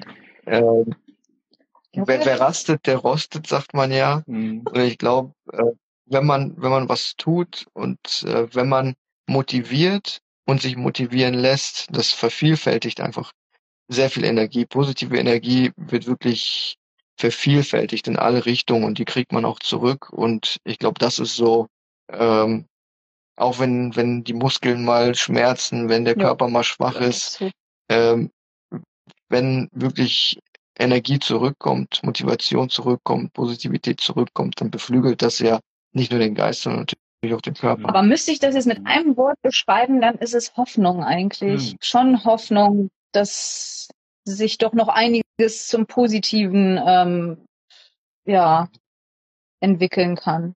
Für die Kinder und Enkelkinder und deren Kinder. Ja. ja. Zuversicht. Ja. In der Wildnispädagogik gibt es so die These, dass ähm, wenn äh, man aus intrinsischer Motivation heraus äh, den ganzen Tag über seiner Faszination folgt, dann setzt mhm. es mehr Energie ja. frei, als es kostet. Deswegen sind Kids auch so krass energetisierend die ganze Zeit unterwegs und haben Power ja. noch viel, viel mehr. Es gibt ja so Experimente, ne, dass Spitzensportler einfach Kinder gespiegelt haben in ihrem Alltag und einfach die gleichen Bewegungen gemacht haben und die waren irgendwie nach ein paar, weiß ich nicht, Minuten bis Stunden irgendwie waren die so groggy und die Kids ja. haben die ganze Zeit weitergemacht. Der Unterschied ist echt, dass die äh, Kinder die ganze Zeit ihrer Faszination folgen ähm, ja. Da sind sie hier aufmerksam, okay, ein paar Sekunden da, und dann ist aber was anderes interessant. Und, da, da, da, da. und wenn, ja. äh, wenn wir das irgendwie äh, wieder, wieder schaffen, dann ähm, glaube ich auch, dass das einfach unglaublich viel Energie Oder ich kann es auch empirisch, also ich mache selber auch die, ähm, ja, habe ich selber auch für mich erfahren, dass das so funktioniert, so wie Michael auch gesagt hat. Und natürlich Zuversicht ist natürlich auch gut und ein guter Motor, ne? wenn man jetzt irgendwie hoffnungslos ist oder ähm, grundpessimistisch, dann fängt man gar nicht erst an, dann hat man gar keinen Mut ähm, für irgendwelche Metamorphosen oder Transformationen. Ja, das ist ja auch und selbst wenn das alles für ein Poppes ist, aber man, wenn man von dieser Welt geht, dann hat man wenigstens äh, doch das Beste gegeben. Also so denke ich es mir immer. Also auch wenn man das nicht das Verständnis von allen Leuten bekommt und auch mal Gegenwind oder so, aber ich kann mir in den Spiegel schauen, ehrlich. Ähm, wir sind authentisch mit dem, was wir machen und ja, sollten wir hier irgendwann nicht mehr sein, dann haben wir wenigstens es versucht. Ja, also ich kann ja auch völlig recht geben mit der mit der Energie und der Einstellung. Ich habe das schon in frühen Jahren gemerkt, dass äh, ich ich freue mich auf äh, Probleme und Herausforderungen. Also mhm. ich bin wirklich dann aufgeregt und neugierig ähm, mhm. und das löst in mir wirklich äh, Energie aus. Und nicht, ähm, weil Probleme können ja, wie du schon sagst, auf einen runterziehen, nämlich äh, die Gedanken kreisen dann um das Problem die ganze Zeit. Und man findet immer schlechter eine Lösung dafür, weil dieses Durchkauen irgendwie so viel Energie verbraucht. Und ja. dieses was wäre, wenn, was wird, wenn das und das passiert. Und dann bin ich so und so. Und dann habe ich das und das nicht mehr und alles endet im Negativen. Jede Lösung ist scheinbar ähm, ja eine Sackgasse. Mhm. Und äh, das da dann wieder rauszukommen aus, dieser, aus diesem Teufelskreis, ist, ist richtig schwer, da wieder in seine, wie man sagt, in seine Energie zu kommen oder Energie zu gewinnen. Ja, und deswegen wünsche ich jedem Erfahrung, äh, die Erfahrung praktisch Probleme als Herausforderung zu sehen und als, als wirklich Aufgabe ja, daran zu wachsen, wie man auch, ja. ja. Ja, Und dass es nie, nie, nie eine Sackgasse im Leben gibt. Nie, niemals. Also gibt es einfach nicht. Ja. Auch wenn es manchmal so oberflächlich scheint. Ja. Ist auch manchmal gut, seinen Kopf vielleicht auch einfach auszumachen, wenn er nervt. Ne? Ja. Und dann sitzt da irgendwie einer im Rücken, äh, so ein kleines Ich, und sagt, ja, du musst und du musst und du musst und das und das und was wäre wenn und Plan A, Plan B, Plan C, Plan D. Und manchmal ist es auch einfach gut, sich selber eine Frage zu stellen, eine, eine Problem und das Gehirn macht es von selber, weil das Gehirn ist darauf getrimmt, Muster zu vervollständigen und Probleme zu lösen und Antworten zu finden. Das heißt, selbst wenn wir nicht bewusst über Antworten nachdenken, kommen sie, aber denkt das Gehirn halt weiter drüber. Nach mir hilft das total, wenn ich eine schwierige Situation habe und eine Entscheidung treffen muss, dann erstmal irgendwie eine Runde Bass zu spielen oder so. Mhm. Ähm, und das Gehirn einfach mal so eine Viertelstunde, 20 Minuten selber einfach mal machen lassen. Und dann äh, Mhm. frage ich mich die, Frage nochmal und bin schon einfach viel weiter und bin viel weiter, als wenn ich in meinem Gedankenkarussell die ganze Zeit gewesen wäre. Das hätte mich so angestrengt, ich hätte so Hunger gehabt, ich wäre so platt gewesen. Und dann habe ich äh, einfach Viertelstunde, halbe Stunde richtig geil Mucke gemacht. Ja, aber das ist ja, Also- das ist echt gut. ja, wir haben das ja auch durch die, durch die Auswanderung, ne, haben wir uns ja mal viele gefragt, also das mit dem Verstand einfach mal ausschalten. Also den muss man schon auch, den braucht man, den muss man auch benutzen, aber dass man den einfach gezielt benutzt. Also, oh, was sind denn, was ist denn, wenn das ist und das passiert? Also wir haben so viele äh, Szenarien irgendwie gesagt bekommen, ne, wo wir nie dran gedacht haben, das wäre uns selbst jetzt gar nicht so eingefallen und wir haben Mhm. gesagt, wir machen das einfach und was kann denn passieren? Oder geht mal wieder zurück und ja, solange wir alle zusammenhalten und gesund sind, das war uns halt immer das Wichtigste. Solange alle gesund sind und wir uns als Familie einig sind, dann, keine Ahnung, also für uns war das jetzt dann auch nicht irgendwie Thema Schande, wenn man dann zurückgeht, weil wir nie das Gefühl hatten, dann hat man versagt, sondern man hat einfach nur dazugelernt und ja, weiß ich nicht, Mhm. bereichert einen nur, also da, diesen Verstand und es ist, es ist so oft dann, ja, aber was ist, wenn denn das passiert und dann kommt man nicht ins Tun, dann, dann ist man so, ich glaube, dann ist man wie in so einer Schockstarre, da macht man nämlich gar nichts. Ja. Ja, das, das hat viele, viele Aspekte. Also eins ist ja klar, ins, dass wieder das Vertrauen lernen, ne? Mhm. selbstbewusst werden. Ähm, Ja. und das ist, das ist nicht einfach heute, in der heutigen Zeit. Ne? Wirklich dieses, kein aufgesetztes Selbstbewusstsein, sondern wirklich dieses Vertrauen in, in sein wahres Ich. Ne? Nicht, nur, nicht nur in sein, seine oberflächlichen Fähigkeiten, in sein, in wa- was man, was man vielleicht gelernt hat, sondern wirklich in das, was tief in einem steckt, nämlich die, die Natur an sich. Dieses Vertrauen in diese, in diese großartige Na- Natur, die so viel Millionen, Millionen Jahre alte Erfahrung ja hat, die auch Mhm. in uns ist. Wir sind ja ein Teil dessen. Ja. Und äh, der andere Teil, der der Verstand ist ja der, der, der spaltet, der trennt, der, äh, was ja auch seine Aufgabe ist. Er muss ja irgendwo sezieren, fokussieren, sich konzentrieren. Aber man muss auch irgendwann die andere Seite auch kennenlernen, sich Mhm. zu entspannen, wirklich aufmerksam zu sein, äh, wirklich sich äh, bisschen hinzugeben, sich nicht, äh, ja, sich auch mal nicht zu fokussieren, nicht immer dieses, sondern wirklich dieses, ja, sich einfach mal fallen lassen und da wirklich Vertrauen zu sammeln. Ich atme trotzdem, ja, du atmest von alleine. Ja, das Leben geht weiter, auch wenn dein Verstand mal stillsteht. Ja, es, es passiert nichts Schlimmes. Ja, du existierst trotzdem. Ja. Ja. Und selber rauszufinden, was man eigentlich will. Also worum geht's? Ja. Ähm, was will ich wirklich? Was will ich wirklich, wirklich? Was will ich wirklich, wirklich, wirklich? Mal so in die Tiefen einzutauchen. Ähm, kann auch richtig gut helfen oder dann auch zu denken, okay, das ist, wa, wa, wa, was, was kommt mir als Lösungsstrategie? Und dann kommt mir das, aha, ist das ein Produkt oder ist das die Qualität? Wenn das ein Produkt ist, frage ich mich, was ist eigentlich die Qualität dahinter, die ich eigentlich damit möchte? Also ich hatte da mal so eine, äh, so eine Gartenplanung mit einem Freund und er wollte unbedingt einen Schwimmteich und das ist natürlich eindeutig ein Produkt. Ne? Nur ist ein Schwimmteich, wenn man den anlegen will, richtig teuer, was er sich nicht leisten konnte.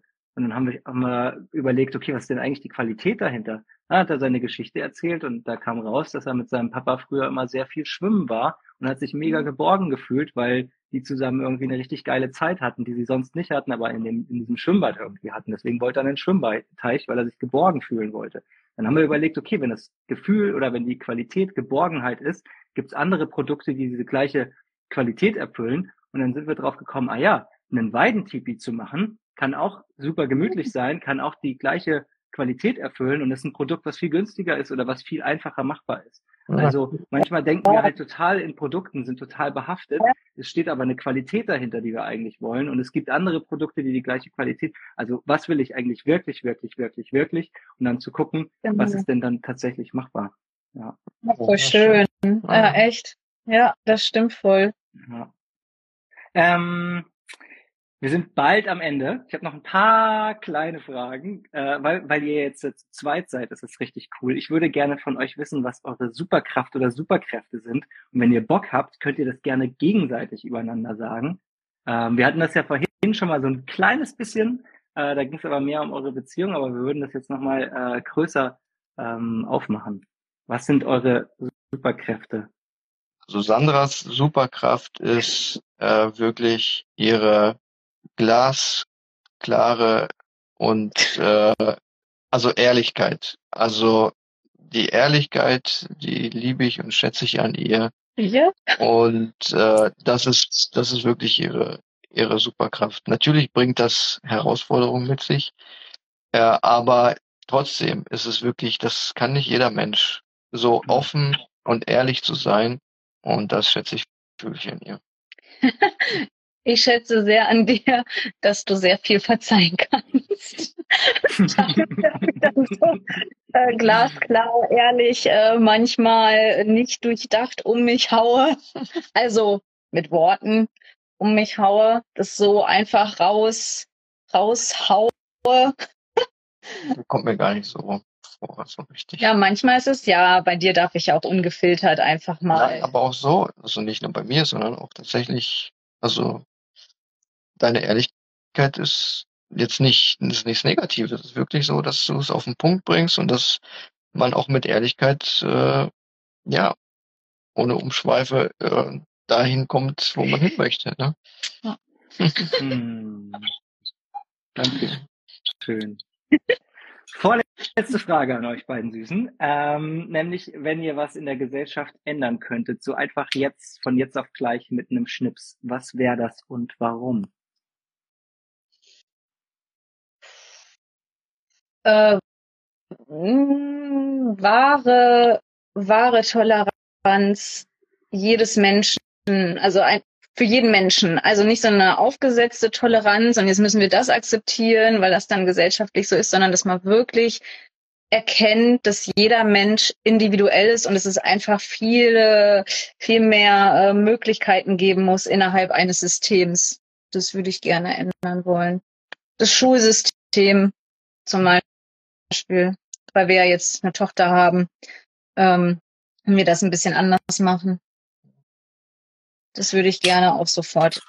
Ja, ich, ich weiß nicht, ob das ganz verständlich ist, aber ich würde einfach nur gerne Ja, für, für alle den, den Blickwinkel ändern von oder die Welt auf den Kopf stellen. Das Außen nach innen kehren und das Innen nach außen. Sehr gewagt. Okay, dann kommen wir mal zur letzten Frage, nämlich, ihr dürft euch was wünschen. Ähm, könnt euch äh, was aussuchen. Alle, die jetzt äh, zuschauen, zuhören, später sich das angucken, sind herzlich dazu eingeladen, ähm, eure Wünsche zu erfüllen. Und ihr könnt jetzt mal überlegen, ob ihr was braucht. Ob das Fähigkeiten sind, ob das Dinge sind, ob das Ideen sind, Informationen, äh, irgendwas, irgendwas, was euch einfällt, wo ihr sagt, boah, da könnten wir Unterstützung gebrauchen oder so könnt ihr bei uns äh, mitwirken. Das wäre auch ganz famos. Dürft ihr jetzt ähm, gerne mal äußern, mal gucken, was das Universum so drauf hat, ne? Ja, also ich finde schon, also unterstützen kann man uns natürlich in dem Sinne, wenn man ja wirklich Bock auf unser, unser Buch hat. Das ist schon, da haben wir halt viel, viele Monate, also eineinhalb Jahre dran gearbeitet. Ja, Ne?